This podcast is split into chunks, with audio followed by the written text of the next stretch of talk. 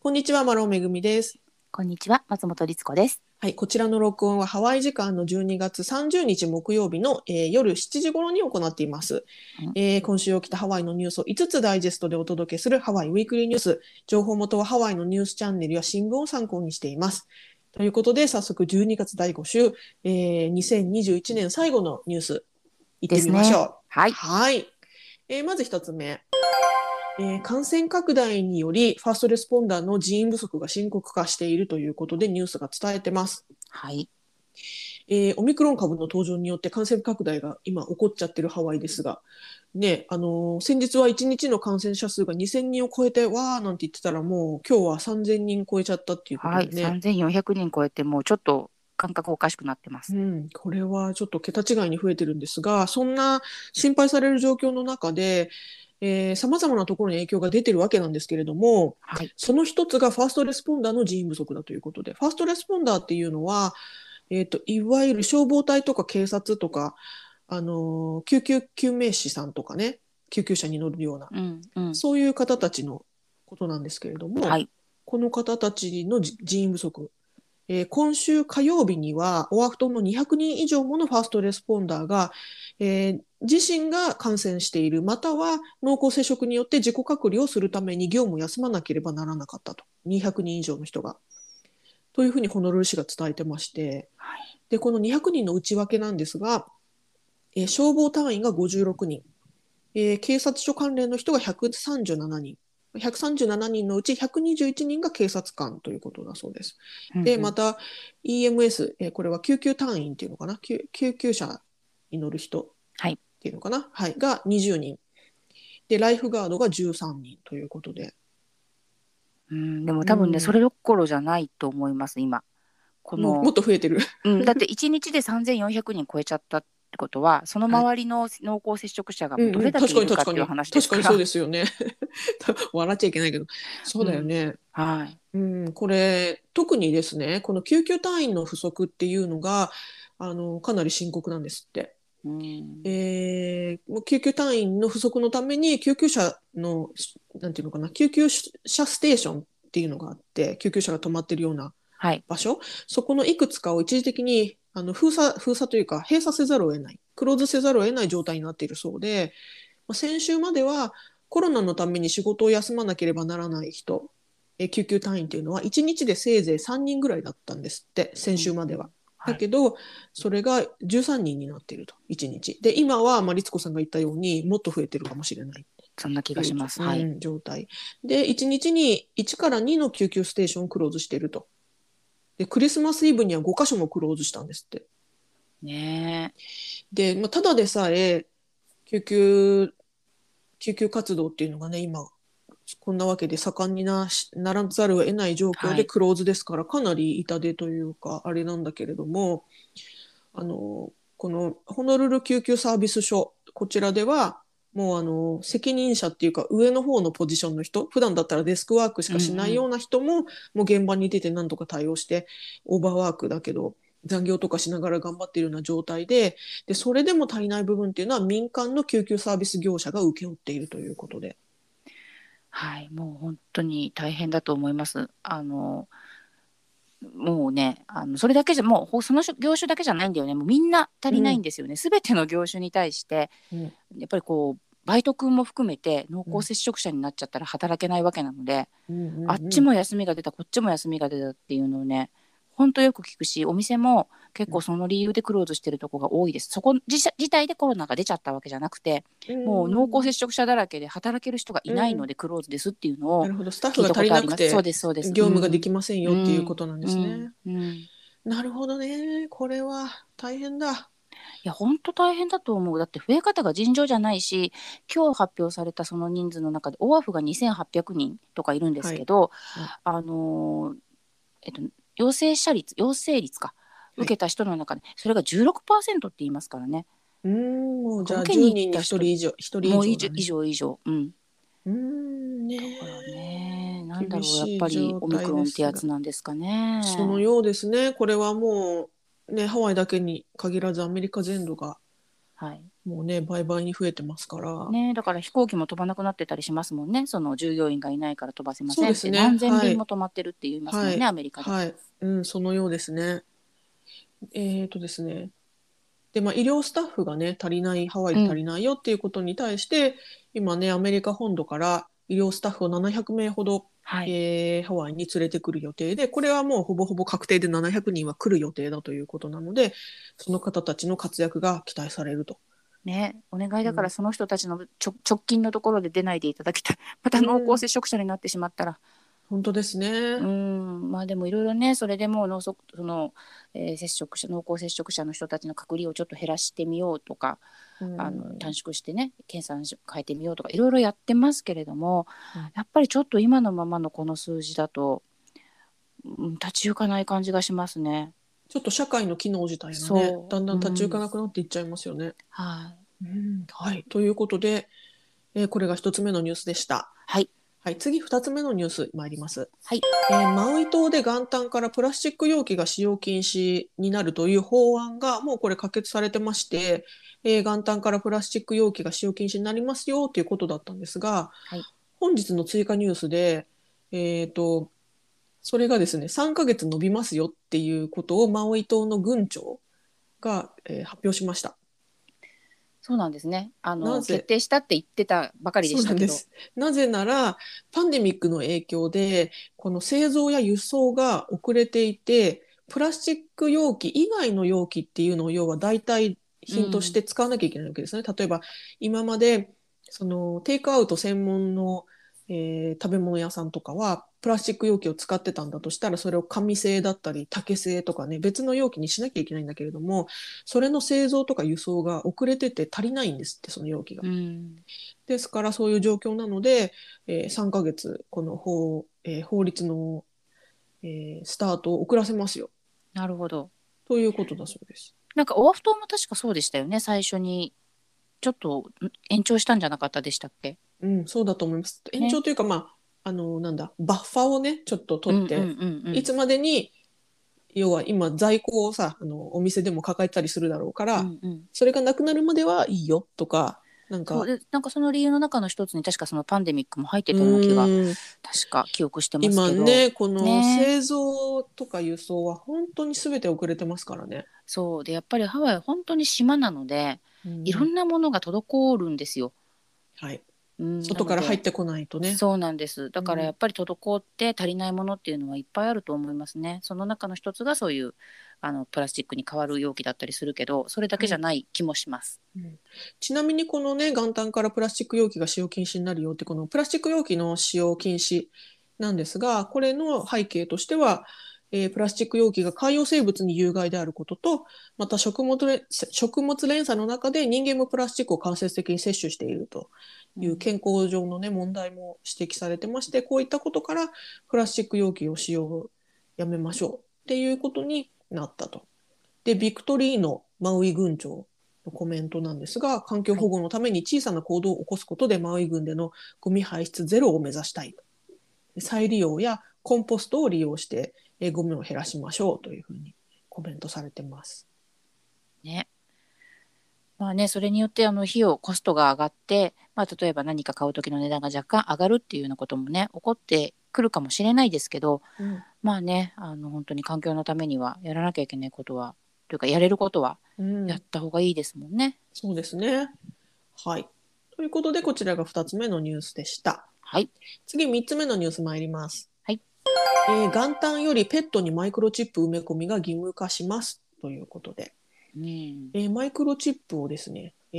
ー2020年、ごめんなさい、2022年1月1日からハワイ州全土で、えーこのペットにマイクロチップを埋め込むことが法律で義務化されます。ということなんですって。で、ねマイクロチップっていうのは米粒ほどのすごく小さなチップで通常は、えー、とワンちゃん猫ちゃんの、えー両方の両肩肩の間っていうのかな背中の側の、えー肩甲骨の間っていうのかなこの辺りに埋め込まれるんですって。うんうん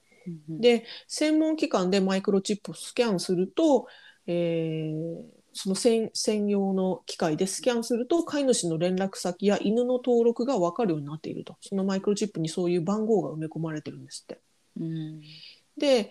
えーただしこのマイクロチップには GPS 機能はないので今そのペットが迷子になっててどこにいるとかそういう追跡したりはできないと。うんですからあの例えば、えー迷子になっちゃってでそれその迷子になった犬猫ちゃんを誰かが発見して保護した時にこの子はどっから来たのっていうのをこのマイクロチップで、えー知ることができて飼い主さんのもとに、えー安全に、えー返すことができますよっていうことなんですって。なるほど迷子札みたいなことですね。そそういうことです、そういうことです。うんあの日本でいう観察みたいなやつね、うん犬のあうんのうん首首輪についてるチャラチャラ。えっ、と、ハワイ州議会によりますと、ハワイでのペット3匹のうち1匹は迷子になってるんですって、うんかなり高い数字だと私は思うんですけど、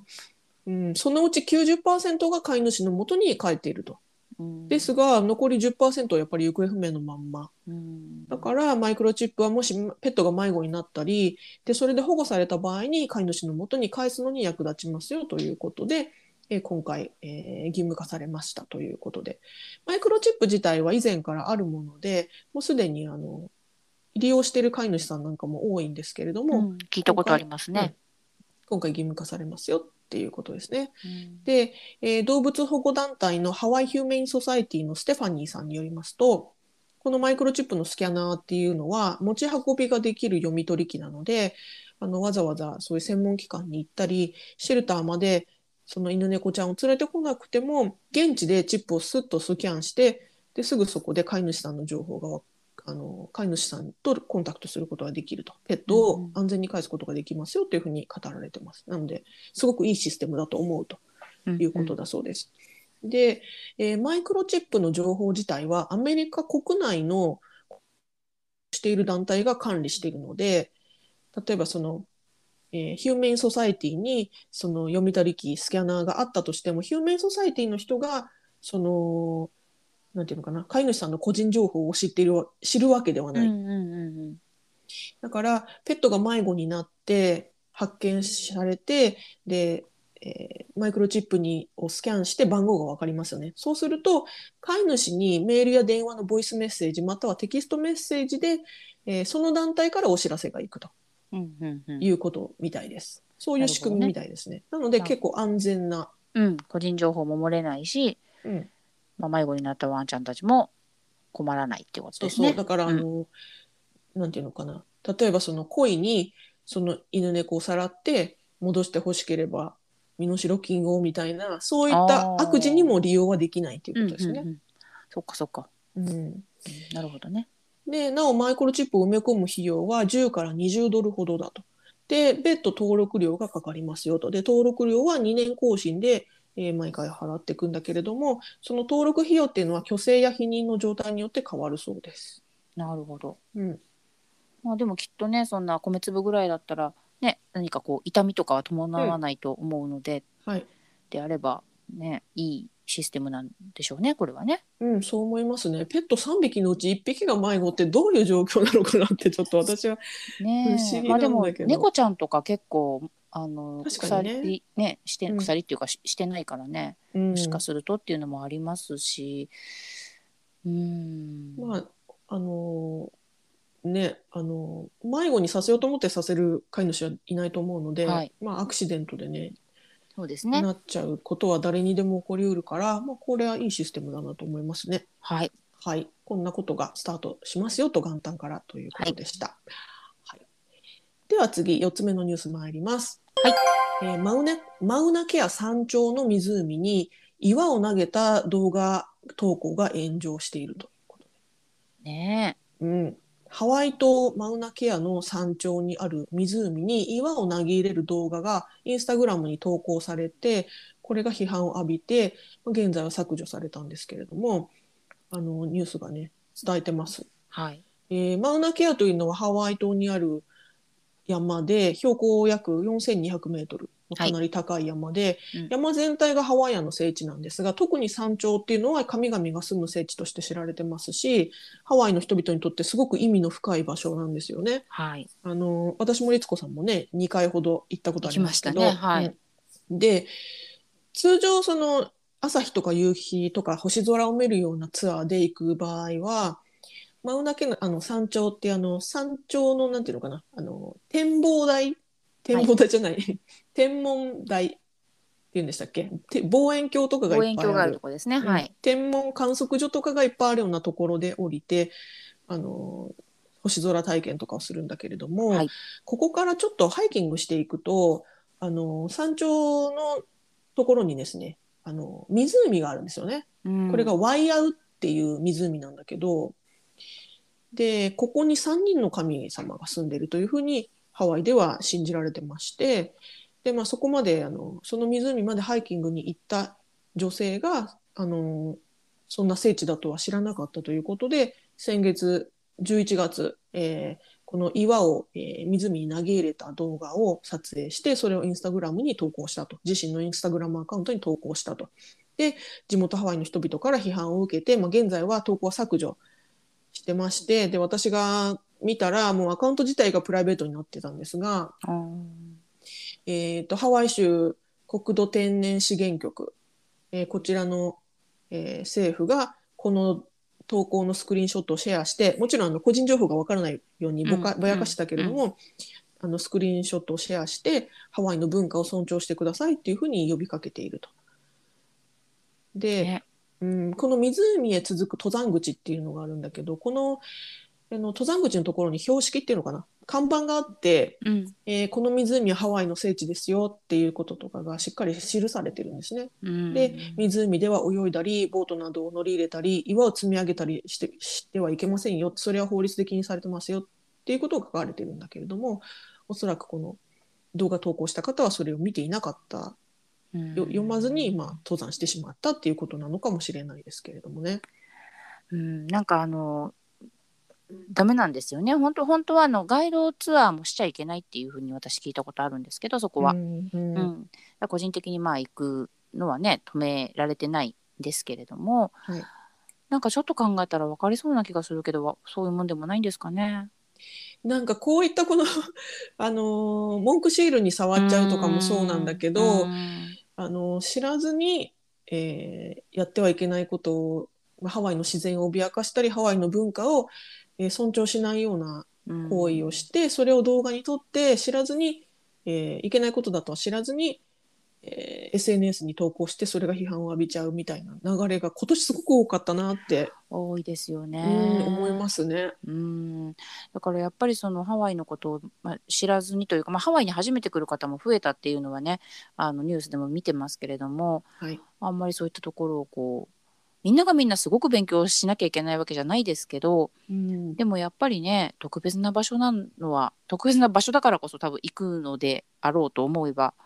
ちょっと勉強したらね分かりそうな気もしますけどね。ねえまあうんあの日本人にとってはなんていうか山岳信仰っていうのが割とこう、うん身についてるというかねそうね近いところにあるもんね。うん、でハワイのそういった自然へのこう敬意みたいなものっていうのもやっぱりその地元の信仰とつながってるところがあって、はい日本人にはすごく馴染み深いんだけれどもというか受け入れやすいうん、なんかつながってる感じがするけれども、うん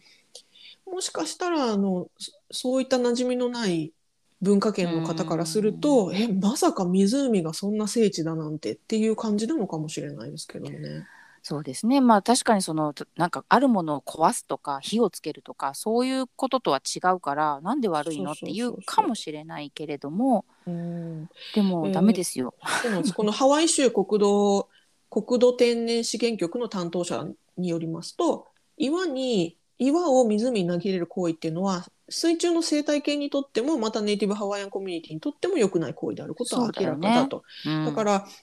あの、余震は、まあ、この、ここが聖地だ、でなかったとしても、うんやっぱり安易にその、物を投げ入れ、水の中にそ物うをだ投よげね入れるっていうのは、中にいる水中生物にとっても、あんま良くないことだから、まあ、今そこら辺もね、もうちょっとセンシティブに、本当ですよね何のためにやったんだろなんかテンション上がっちゃったんですかね。う、全然意味わかんないですけどねなんねか、うんまあ、その動画自体はもう見れないので、私はもい見てないんで、実際どういうものだったかわかりませんけれども、でも岩だもんね石じゃないもんねそうなんです表現的には大きそうだもんね。そうなんですよ。あの、この、えっと、国土、えーハワイ州国土天然資源局が